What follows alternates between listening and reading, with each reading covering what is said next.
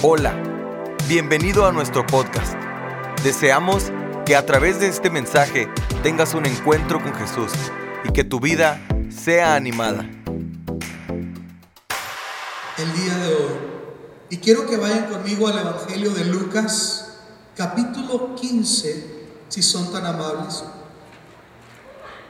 Vamos a leer del versículo 11 en adelante.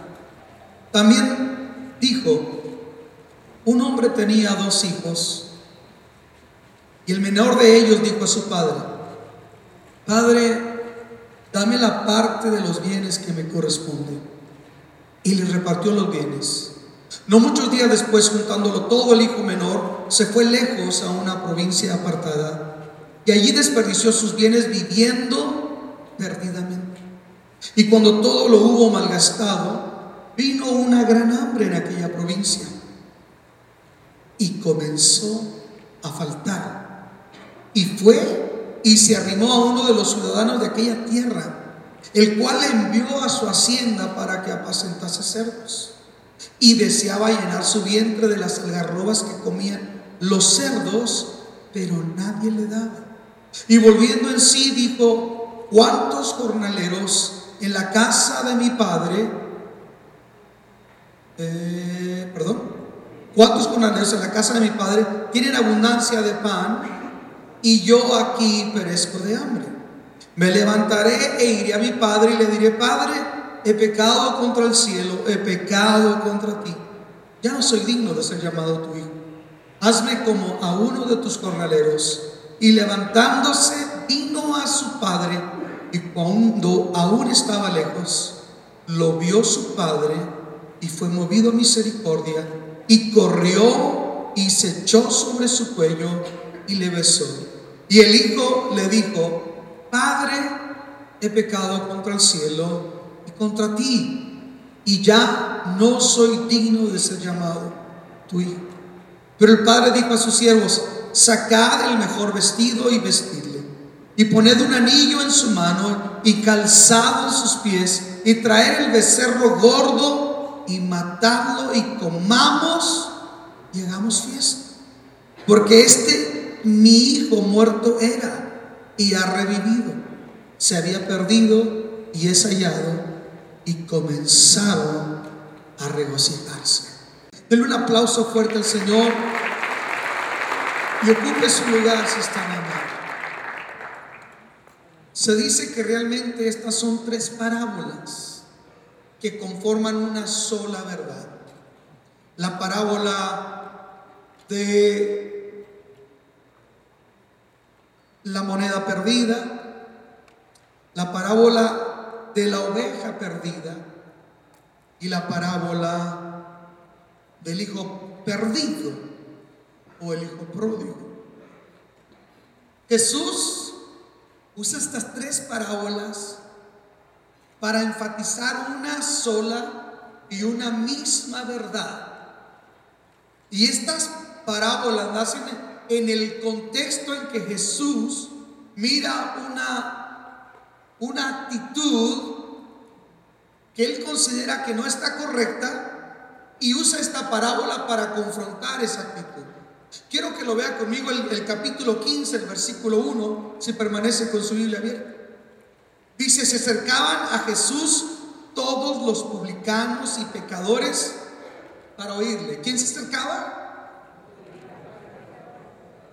¿Quién se acercaba? Los pecadores y los publicanos para oírle.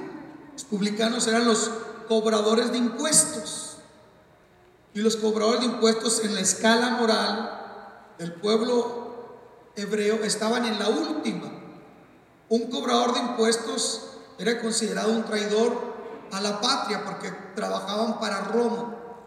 Le cobraban impuestos a sus propios hermanos para los romanos y a veces hacían mal uso y hacían abuso del poder y cobraban nada más. De tal manera que eran considerados despreciados.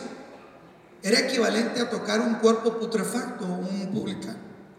O era equivalente a tocar a un leproso. Por eso dice aquí y lo pone en un contexto de desprecio. Se acercaban los pecadores y pone en el mismo, en el mismo lugar, dice, y los publicanos. Y cuando ellos se acercaban, los fariseos no los miraban con buenos ojos. La gente religiosa no miraba con buenos ojos el que Jesús comiera con los publicanos. Un día se metió a comer a la casa de saqueo el publicano y comía con los pecadores. Oiga, qué, qué lindo delito de Jesús, ¿no? Amigo de pecadores y come con los publicanos. Qué bonito. Se nos ha olvidado eso, que el Señor es amigo de pecadores y come con publicanos.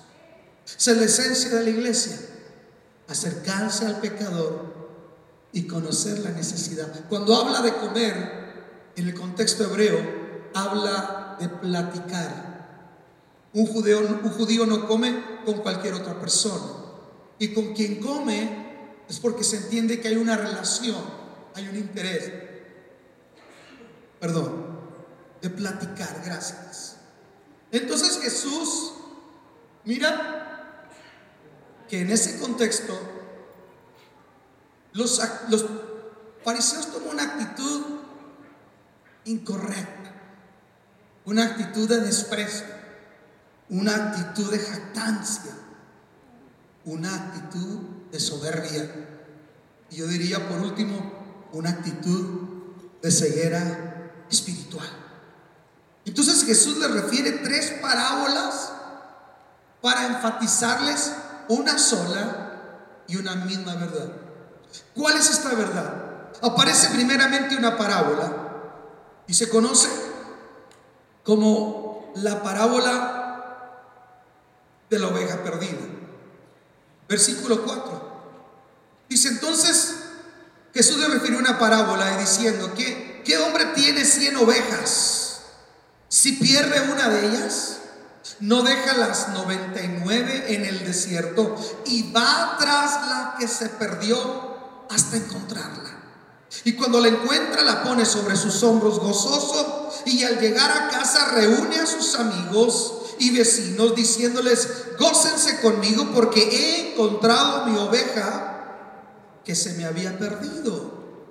Y luego la aplicación, dice Jesús, os, os digo que así habrá más gozo en el cielo por un pecador que se arrepiente que por 99 justos que no necesitan arrepentimiento. Lo aplica primeramente como una oveja la oveja es torpe. Cuando la oveja se aparta del rebaño, del redil, la Biblia compara al hombre en la naturaleza torpe de la oveja. El sentido de orientación de la oveja es torpe. Por ende, hay que irla a buscar. Porque la oveja, lejos de regresar al pastor, tiende a apartarse más y más. Por eso el Señor nos dice, en Isaías 53, todos nosotros nos apartamos como quién? Como ovejas. Y cada cual tomó por su propio camino, porque tenemos una tendencia, escuche esto, a la torpeza espiritual. Dijo una hermana, yo creía que el Señor me comparaba con oveja por lo, por lo tierna y lo linda que soy. Le dije, no, se me hace que la tendrían que comparar, pero con una chiva bronca. Otro hermano de esos tontitos que nunca falta, ¿verdad? Dijo, no, no, si oveja porque, porque yo soy bien lanudo, no. Por bronco, por chivo, por changoleón, por torpe. Porque la oveja es torpe, pierde el sentido de la orientación. Entonces hay que ir a buscarla, porque no puede regresar por sí misma al rebaño. El hombre no puede retornar a Dios por sí mismo. El hombre tiene que ir y ser buscado por Dios. Jesús dijo, ustedes no me eligieron a mí, yo los he elegido a ustedes. Él dijo, yo vine a buscar y a salvar, como lo hace el buen pastor, vine a buscar y a salvar lo que se había perdido. La primera enseñanza Jesús les dice a los fariseos, ustedes tienen ovejas y si no se pierde, si te pierde una oveja, ¿acaso no dejan las 99 en el rodil y vas y buscas la que se perdió? Señores, ustedes están maltratando a los fariseos, a los publicanos, a los cobradores de impuestos, a las personas que son que venden su cuerpo en la vida pública al mejor postor. Ustedes miran con desprecio a esta gente, la élite religiosa, porque a veces nosotros como religiosos tendemos a olvidarnos, escuchen, que para Dios toda persona es preciosa y es especial. Estamos aquí. Jesús le da una enseñanza, a ver si ellos la captan, y le dice, ¿y qué acaso cuando encuentra su oveja no la pone sobre sus hombros?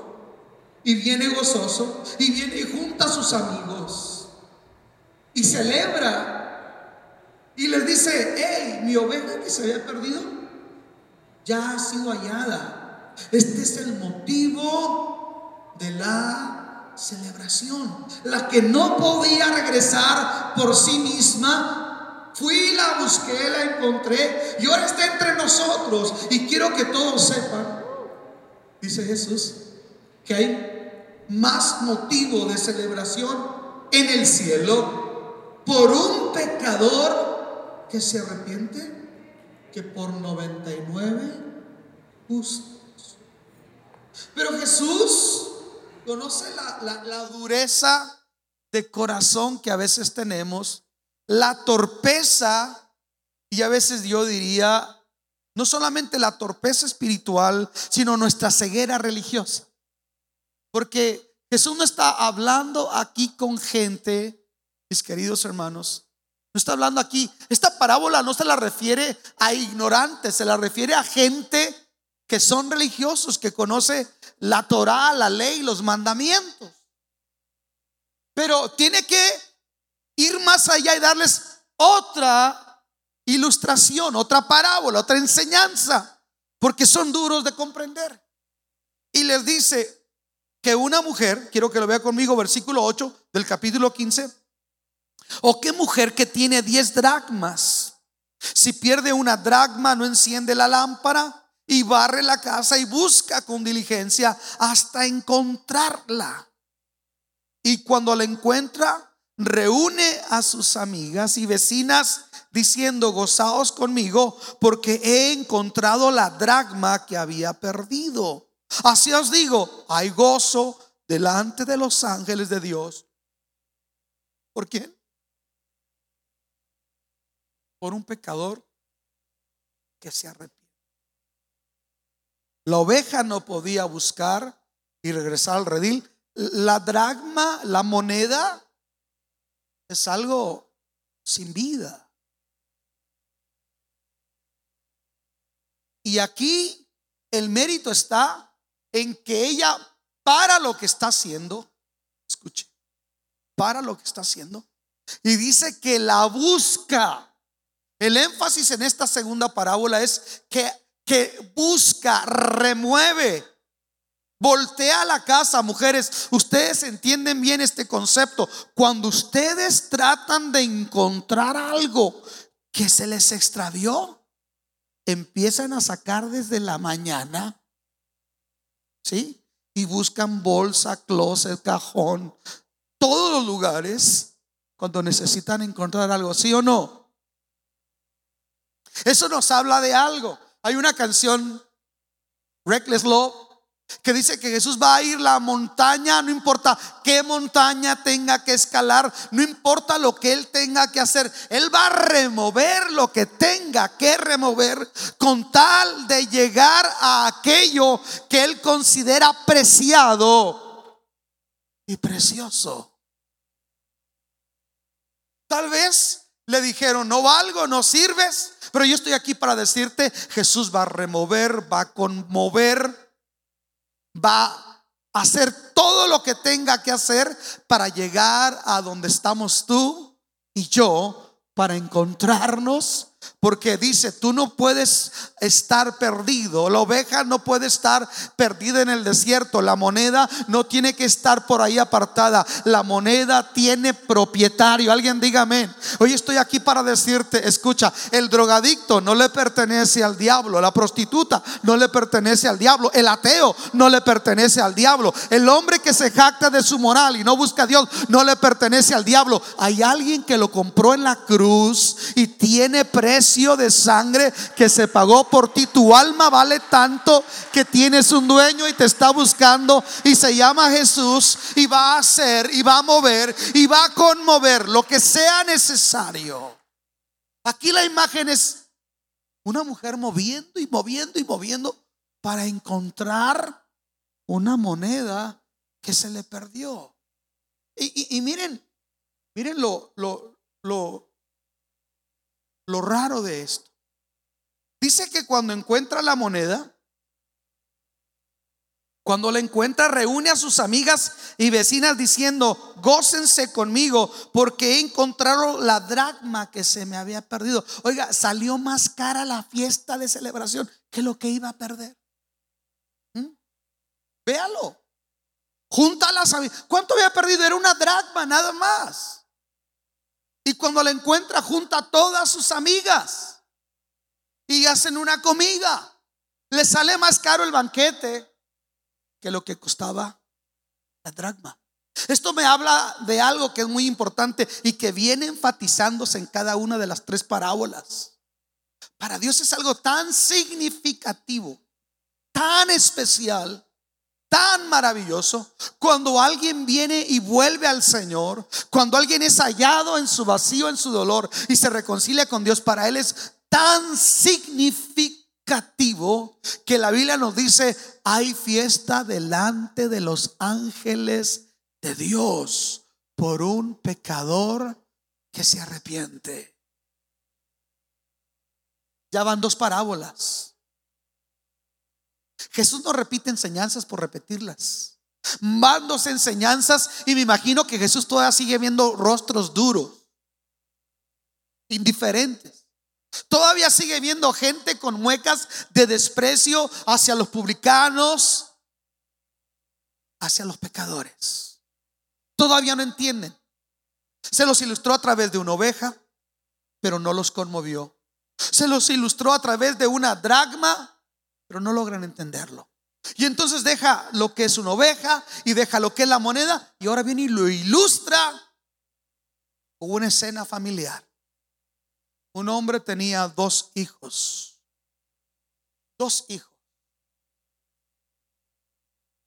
Y el menor de ellos le dijo a su padre, padre, dame parte de los bienes que me corresponde. Papá, me quiero independizar, me quiero me quiero divorciar de ti. Todavía no mueres, pero quiero que me des mi herencia. Ahora les está dando una aplicación. Porque Israel se consideran hijos de Dios. Como pueblo, ellos ven a Dios como Padre. Escuche esto. Ahora se lo está aplicando de una manera más directa para que logren entenderlo. Y les dice, el hijo menor viene y le dice, papá, sé que todavía no mueres, pero no quiero vivir contigo, quiero mi independencia, quiero estar lejos de ti, quiero las cosas a mi manera, no quiero estar bajo tu gobierno, bajo tu autoridad. Dame parte de los bienes que me corresponde. En esta tercera parábola describe mayor el carácter de Dios y la condición también del hombre. Porque dice, y el Padre le otorgó los bienes que le correspondían. El hombre con Dios lo tiene todo. Escuche esto. El hombre con Dios lo tiene todo. Dice, y juntándolo todo, el hijo menor. Quiere decir que lo que el padre le dio era bastante. Y vendió. Y cuando todo lo juntó, dice que se fue a vivir a una provincia apartada. Se fue lejos, donde no escuchara a su padre donde su padre no supiera de lo que él hacía, donde no le llegase noticias de cómo estaba viviendo él ahora. Se fue lejos a una provincia apartada, cortó su vínculo, él creyó que tenía el control, que él sabía lo que era lo mejor y se fue lejos. a una provincia apartada.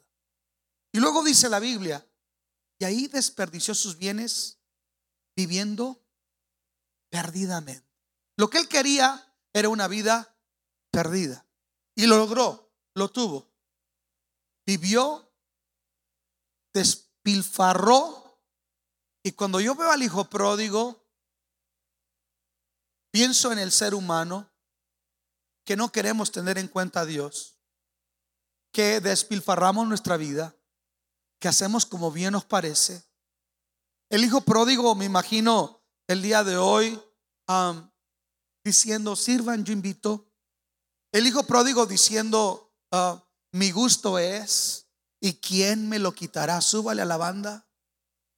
E, e, el, hijo pródigo diciendo, ah, qué fácil, oye, qué rico, qué suave es vivir la vida sin decirte a qué horas te tienes que levantar y a qué horas te tienes que dormir, sin que te den instrucciones. Ah, esta sí es vida. Ahí está el hijo pródigo, haciendo lo que él cree que es correcto, viviendo perdidamente. Pero luego ocurre algo. Dice que viene una gran hambre, viene una hambruna. Y esa hambruna, escuchen esto, no ocurre cuando él tiene abundancia. La hambruna ocurre cuando Él ha agotado sus recursos. Hay gente que tal vez el día de hoy estás en tu abundancia de optimismo y de recursos. Y tal vez ahorita dices, Dios es inatractivo para mí. No, no, no le encuentro atractivo Dios en este momento. Por eso no tenemos que presentarle a Jesús a la gente de esta manera. Ven a Jesús y se te van a solucionar tus problemas. Porque hay gente que dice, yo todos mis problemas los tengo resueltos. ¿Para qué quiero a Jesús? Así no se tiene que presentar a Jesús. Pero aún entiendo que desde el punto de vista emocional y moral y de recursos, hay gente que ahorita está diciendo es que yo no veo por qué necesito a Dios. Escuche.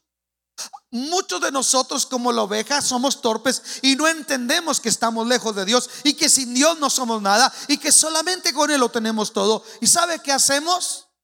Despilfarramos nuestra vida. Pero entonces Dios nos ama tanto. Yo dije, Dios ama tanto al hombre. Dios ama porque esta parábola, si algo me enfatiza, es el interés de Dios. No es tanto el hijo rebelde, es el amor de un padre. Alguien que está dispuesto, el pastor que está dispuesto a buscar a la oveja, la mujer que está dispuesta a buscar la moneda, a hacer lo que tenga que hacer.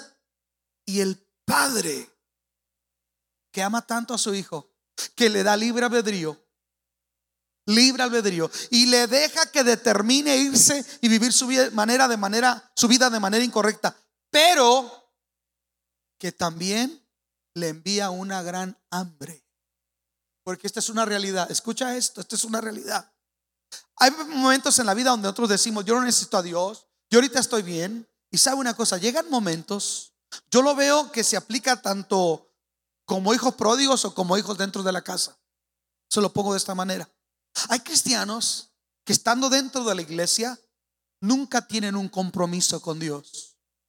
Nunca valoran su identidad.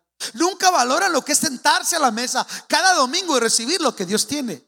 No valoran lo que son estos atrios, no valoran lo que implica todo esto. No lo valora y como no lo valora, lo desprecia y lo, lo relega y lo cambia por tres cacahuates. Es el hijo que no valora su identidad.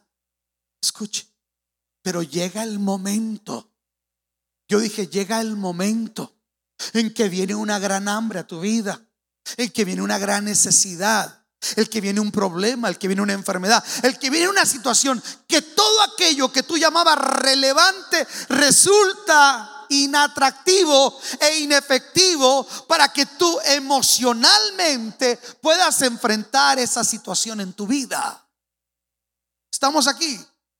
Si algo yo he aprendido como pastor es que hay gente que es indiferente, que se pierde por semanas, por meses. Dios no es una prioridad en su vida. La iglesia es un hobby. Total, hay tantas iglesias y muchas de ellas hasta con mejor infraestructura que esta. ¿Qué más da? Pero esa gente que piensa así, llega un momento donde Dios le ama tanto, que permite que venga una gran hambre, que lo que tú llamabas alegría, realización o satisfacción se vuelve inefectivo. Y entonces algo que yo he aprendido como pastor es que hay gente que yo la veo aquí, la veo indiferente, pero cuando llega la gran hambre, perdóneme la, la comparación, se quieren tragar a Dios en el altar.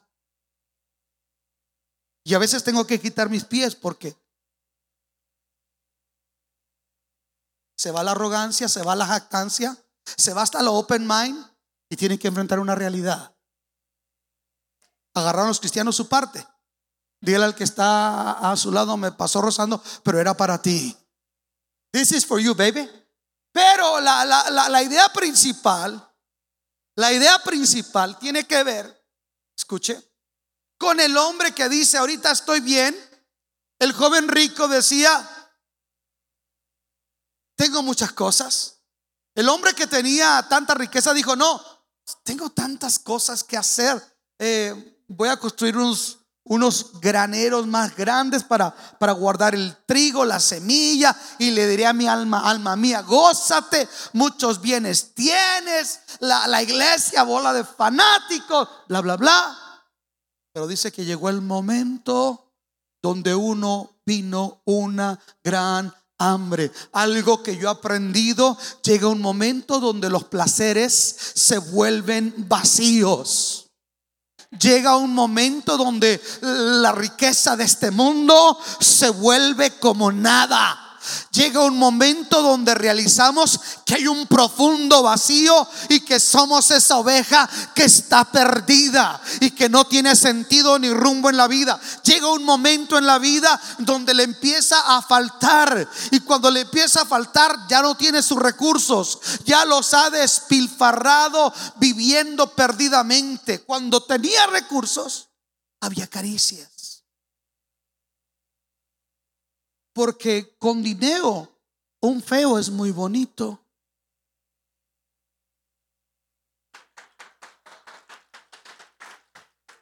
Apláudale, apláudale ahora que se va.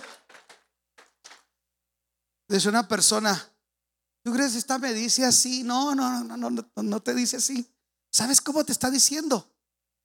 Qué bueno estás, 800 dólares.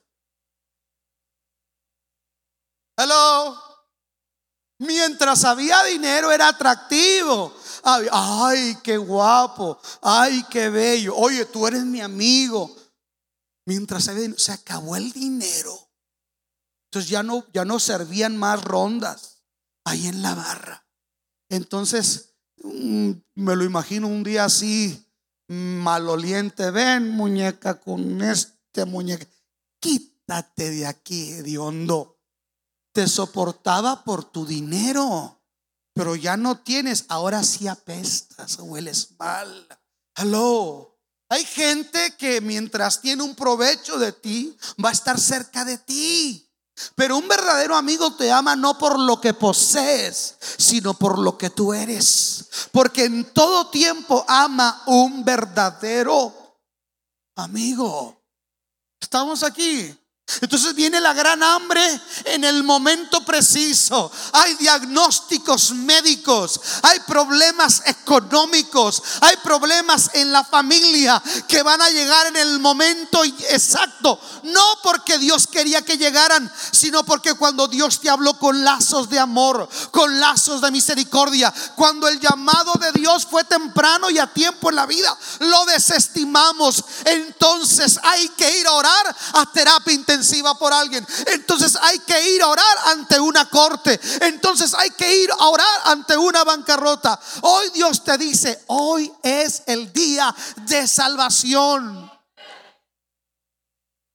Escuche. Viene la gran hambre. Entonces cuando todo le empieza a faltar, entonces dice la Biblia que él tuvo que confrontar una realidad. Y la realidad es que él realmente no sabía trabajar. Porque todo, todo lo tuvo siempre en la casa de su padre. Era un príncipe en la casa de su padre. Y cuando ya no tenía dinero, escuche, el único trabajo que pudo optar fue apacentar cerdos. En, en la dinámica de la, de la de lo social en los hebreos, en los hebreos, él está en lo último porque si ser pastor de ovejas no era un trabajo muy distinguido, apacentar cerdos era peor, porque el cerdo es un animal inmundo. Y dice que estando en el trabajo más inmundo, después de haber estado en lo mejor, ahora está deseando incluso llenar su vientre con las algarrobas, con esa comida putrefacta que comían los cerdos. Fíjese qué tremendo es esto. El diablo ofrece mucho, da muy poco y al final del día cobra una factura muy alta. Repítalo conmigo, el diablo ofrece mucho, da muy poco y cobra una factura muy alta. Cuando el hijo pródigo estaba juntando aquella riqueza, estaba escuchando la voz del diablo que le decía, vive la vida loca. ¿Mm? Estaba escuchando que le decía, let the good times roll. Pero ahora, ¿dónde está la vida loca? ¿Dónde están los buenos tiempos? Ahora hay una realidad. Quiere saciarse. Es más, él considera que los cerdos son más felices que él. Es lo que nos está diciendo. Él considera que los cerdos son más dichosos que él. Su condición ahora es deplorable, es triste. Wow, yo hago una pregunta. ¿Querrá Dios por excelencia que el hombre tenga que llegar a esa situación? No. ¿Será ese el propósito de Dios? No, claro que no. Pero somos tan ovejas, tan torpes, tan duros de servir, que no alcanzamos a entender, escuche, y despreciamos y posponemos lo más importante en la vida. Usted puede posponer lo que usted quiera, pero hay algo que no puedes posponer. Tener un encuentro personal con el Dios que te amó, que te llama el pastor, que Él es el pastor, el buen pastor, y tú y yo somos la oveja perdida, y que Él ha salido a buscar y a salvar, porque Él sabe que por ti mismo no vas a ser feliz. Él sabe que tus recursos, la lozanía de tu juventud se va a terminar. Él sabe que todo aquello que tú llamas eh, este, satisfacción se va a terminar. Por eso Él ha venido a buscar y a salvar lo que se haya perdido. Quiero culminar con esto. Acuérdense que son tres parábolas. Jesús quiere enfatizar una verdad. Entonces, ahora lo enfatiza de una manera tan clara. Dice, y volviendo en sí, el hijo pródigo dijo, en la casa de mi padre, abundancia de pan hay estoy yo deseando esto? Yo no fui creado, no fui, no fui llamado para desear algarrobas. En la casa de mi padre hay que hay pan, hay abundancia de pan. Escuche esto. El problema es que él estaba fuera de sí. Así dice la Biblia, fuera de sí. ¿Usted ha mirado una persona fuera de sí? Una persona fuera de sí actúa incoherentemente dice incoherencias, divaga, desvaría. Esa es la condición del hombre sin Dios. Escúchame, esa es la condición del hombre sin Dios. El hombre desvaría. El hombre vive fuera de una realidad. El hombre sin Dios, para que usted me entienda, es como alguien que va caminando así hacia un ibisadero. Pero no no no no no puede ver.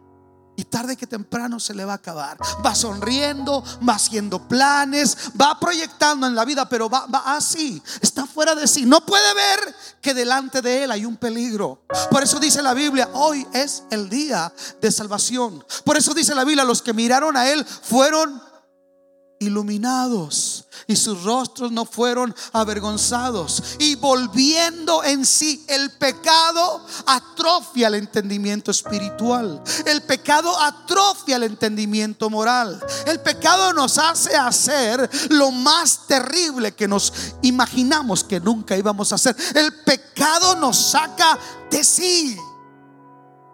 Pero solamente hay uno que le puede volver en sí. Yo dije, solamente hay uno que le puede volver en sí. Escuche esto.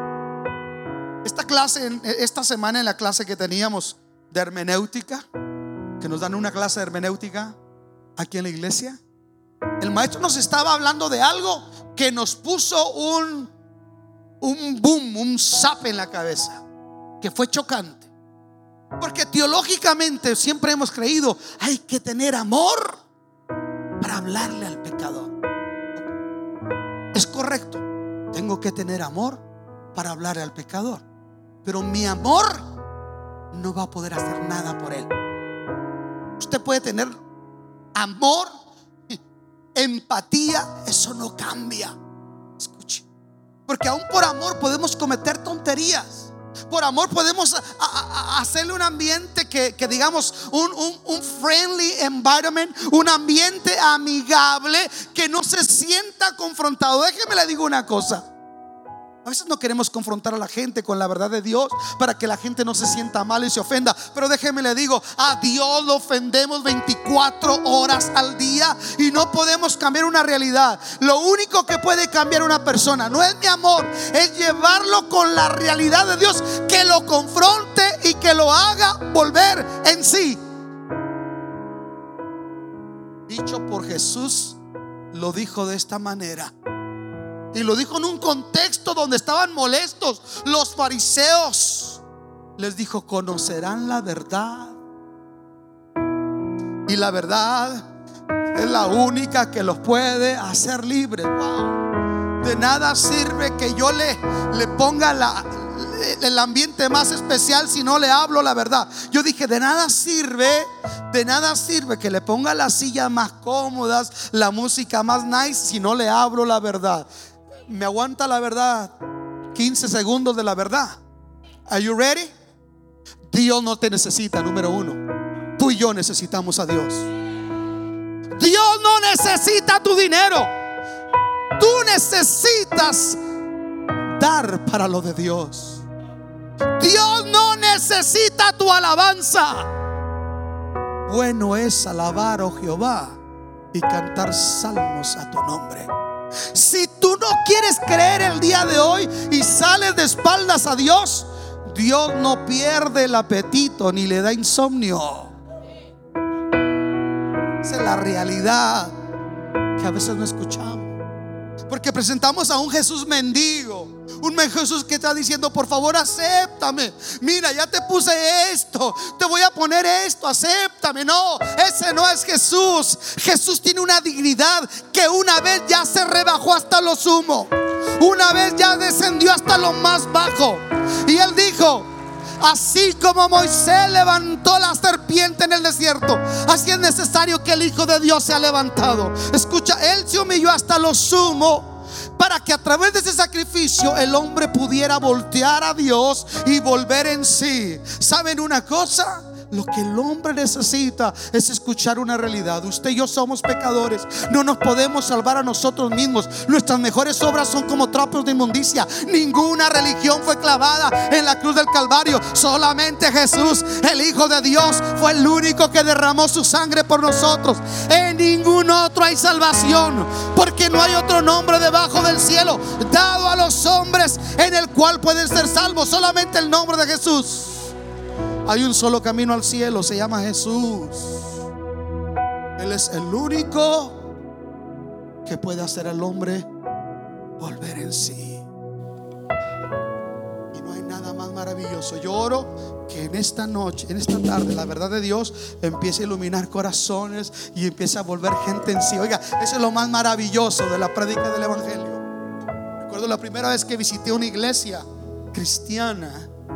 Le voy a ser honesto. Dije, estos locos que traen. ¿Qué clase de gente se anda metiendo mi madre? Mira nomás. Yo los mira, ¿a quién le cantan? Yo no veo ningún crucifijo, no, no veo nadie, ni, ni, siquiera un San Pascual bailón, alguien aquí, yo no veo a nadie. ¿Qué, qué trae esta gente loca? Así piensa uno. y yo estaba en un ambiente que no me sentía del todo agradable. El pastor no hablaba bien español, pero empezó a predicar. Y aunque él no hablaba bien español, el mensaje del Dios que predicaba, ese mensaje era claro, sencillo y poderoso. Cuando uno empieza a ser confrontado, ocurren dos cosas. Te dan ganas de salirte del lugar donde estás escuchando la verdad y no volver. O hay algo dentro de ti que te dice, hoy es tu día. Esto es lo que tú necesitas. Yo recuerdo que me quería salir, pero al mismo tiempo alguien me decía, porque el Espíritu Santo es el que convence de juicio y de pecado. El Espíritu Santo me decía, Luis, es el tiempo de despertar a dónde estás caminando. Es el tiempo de buscar a Dios. Hoy le digo yo aquí a alguien, el Dios que ha preparado esta atmósfera y que te quiere hacer volver en sí. Cuando el Hijo vuelve en sí ocurre una figura preciosa.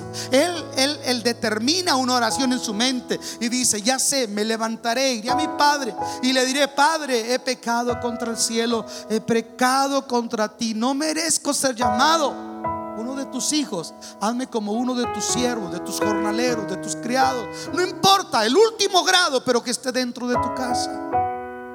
Cuando Él se dispone a hacerlo, porque hay gente que dice, estoy mal, pero de ahí no sale. Usted no gana nada con saber que está mal si usted no toma los pasos necesarios para salir de su condición. Se lo voy a decir de una vez más. Usted no va a cambiar por reconocer. Hay que actuar. El que reconoce su pecado y se aparta, alcanza misericordia. Hay mucha gente que dice, sí, yo sé que estoy mal. Soy un mal esposo, soy un mal padre, soy un mal hijo. Eso no cambia las cosas. Él no se queda en una elaboración de una oración bonita. Él dice que va a su padre. Y, yo me imagino al padre. Si en la primera parábola es un pastor que sale a buscar. Si en la segunda parábola es una mujer que remueve toda la casa. ¿Por qué ahora Dios? Escucha. No me pone a ese padre como alguien que salió a buscarlo. Lo esperaba. Porque hay algo que Dios hace. Hay algo que Dios hace. En esta parábola aparentemente el padre no sale a buscarlo. Porque el Padre respeta un tiempo, Dios nos respeta un tiempo, a veces Dios nos deja un tiempo que nosotros andamos fuera de sí. Y en ese tiempo Él te deja que tus propias y mis propias consecuencias nos alcancen. Pero cuando entramos en el terreno de Dios, cuando te acercas dentro de los territorios del Padre. Yo no sé cuántos saben que hoy están dentro de la embajada del Padre Celestial llamada Cántico Nuevo. Yo no sé cuántos saben que están dentro de propiedad del cielo. Cuando el Padre ve a lo lejos, nadie conoce al Hijo porque salió con un hammer con sus rines bien cromados, sus lentes oscuros y cantando con música de banda, mi gusto es, ¿y quién me lo quitará? Y cuando llegó de regreso al pueblo, ahora venía en harapos, con ropa sucia, destruida, cabizbajo, pero con una actitud penitente, y eso es lo bueno pero cuando el padre lo mira, dice la escritura que el padre corrió a abrazarlo a su hijo. Hay dos razones aquí en esa figura. Número uno, ¿sabe por qué corrió el padre? Porque ese hijo merecía morir de acuerdo a la ley. Porque él había deshonrado a su padre, divorciándose de él, estando él en vida y pidiéndole la herencia.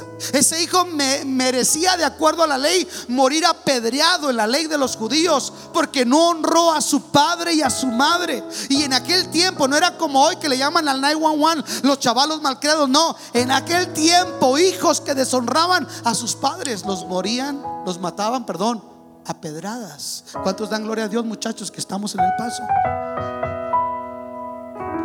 El padre sale corriendo porque sabe que él merece sus consecuencias. Pero aquí entra el carácter del padre. Dios no nos paga por lo que nosotros merecemos. Él no nos paga por lo que nosotros deberíamos de recibir en, justa retribución.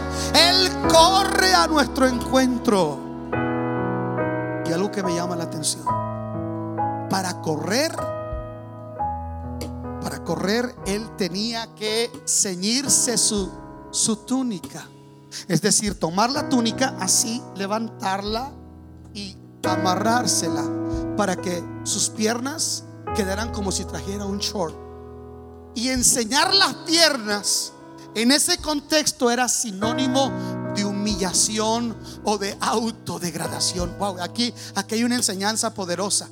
La iglesia no puede alcanzar a los perdidos mientras no esté dispuesta, ¿sabe una cosa? A romper los esquemas que tenemos de religiosidad. Tenemos que actuar de una manera donde tal vez vamos a ser criticados e incomprendidos. Anoche miraba un testimonio de un ministerio que están entrando a los centros de prostitución. Entran dos hombres. No, no va a ir aquí ninguno, si, si, no porque dijo el pastor, pero Viene un testimonio, entran dos hombres a un centro de prostitución. Les hacen pasar a todas las chicas. Eh, escojan la que ustedes quieren. Ok, queremos a esta, queremos a esta, queremos a esta. Ok. Pasa. Están dos hombres en el cuarto. La mujer entra y le dicen, ¿sabes una cosa? ¿Sabes por qué estamos aquí? Porque vas a conocer el verdadero amor. Sacan una rosa y se la dan. Dice, esta te la manda Dios. No necesitas desnudarte. No venimos a estar en una relación sexual contigo. Estamos aquí para traerte un mensaje de amor. Dios te ama y Él te ama y te valora como nadie te ha amado. La iglesia queremos que la gente se salve, pero no queremos ensuciarnos las manos. ¡Aló! Otros se salven implica ceñirse, tomar una actitud de servidores. ¿Sabe por qué la gente no se salva? Porque ya no hay una iglesia que tenga un espíritu de siervo. El pastor dejó las 99 y fue a buscar la que se perdió. La mujer trabajó en buscar. Y la iglesia de hoy quiere que la gente venga, pero no quiere ir y ensuciarse las manos. Estamos aquí. Padre corre, lo abraza, le da un beso, se reconcilian, ocurre algo maravilloso que viene ilustrando Jesús en cada parábola. Al momento el Padre dice, porque cuando tú vienes a Cristo, el momento el Padre hace esto, lo que hizo aquel Padre. Traigan el mejor vestido y vístalo. Viene con harapos Pablo dice que Cristo nos viste de su justicia. Ahora somos justos. Usted no puede andar cabizbajo por lo que fue. Dios no se acuerda de qué era lo que tú practicabas. Cuando tú vienes a Cristo, Él te viste de justicia y de santidad. Así es que yo no estoy vestido de otra cosa que no sea Jesús. Me cuelgan los méritos de Jesús. No sé si me está entendiendo. Pónganle, no cualquiera, el mejor vestido. Aquel hijo, cuando se divorció de su padre, se quitó el anillo de la tribu y dijo, ah, para lo que me sirve. Ah, como lo hacen hoy en día los jóvenes, la iglesia, tu Dios, ah, para lo que me sirve, papá. Tiró el anillo. Pero el padre nunca desechó ese anillo. El padre lo guardó ese anillo y dijo, este hijo tiene que regresar y el día que regresó, el anillo representa identidad. Escuche esto. Identidad. ¿A quién pertenezco? ¿De quién soy parte? ¿Quién es mi amo? Escuche, le pone el anillo y le da identidad. Ahora se reconecta. Ahora es parte de la familia de Dios. ¿Cuántos estamos aquí? Por último, sacrifiquen el becerro cuál? Gordo. Fiesta, celebración, la mejor fiesta. Una celebración, ¿por qué? Porque el principio viene siendo el mismo.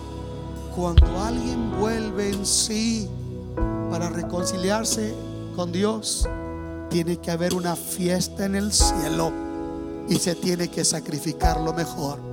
Escuche, ¿sabe qué representa el becerro gordo? Para podernos salvar a nosotros, no fue el sacrificio de Pablo, el de Pedro. No fue el de un querubín, fue el de Jesús.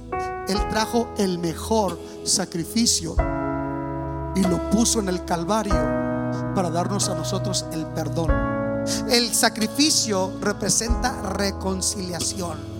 Escuchen, Dios trajo lo mejor del cielo para darle dignidad a lo mejor de la tierra. Deseamos que Dios haya hablado a tu vida de una forma especial. Si deseas saber más sobre este ministerio, visita nuestra página www.canticonuevo.tv y nuestras redes sociales Cántico Nuevo EP. Y recuerda, tus mejores días están por venir.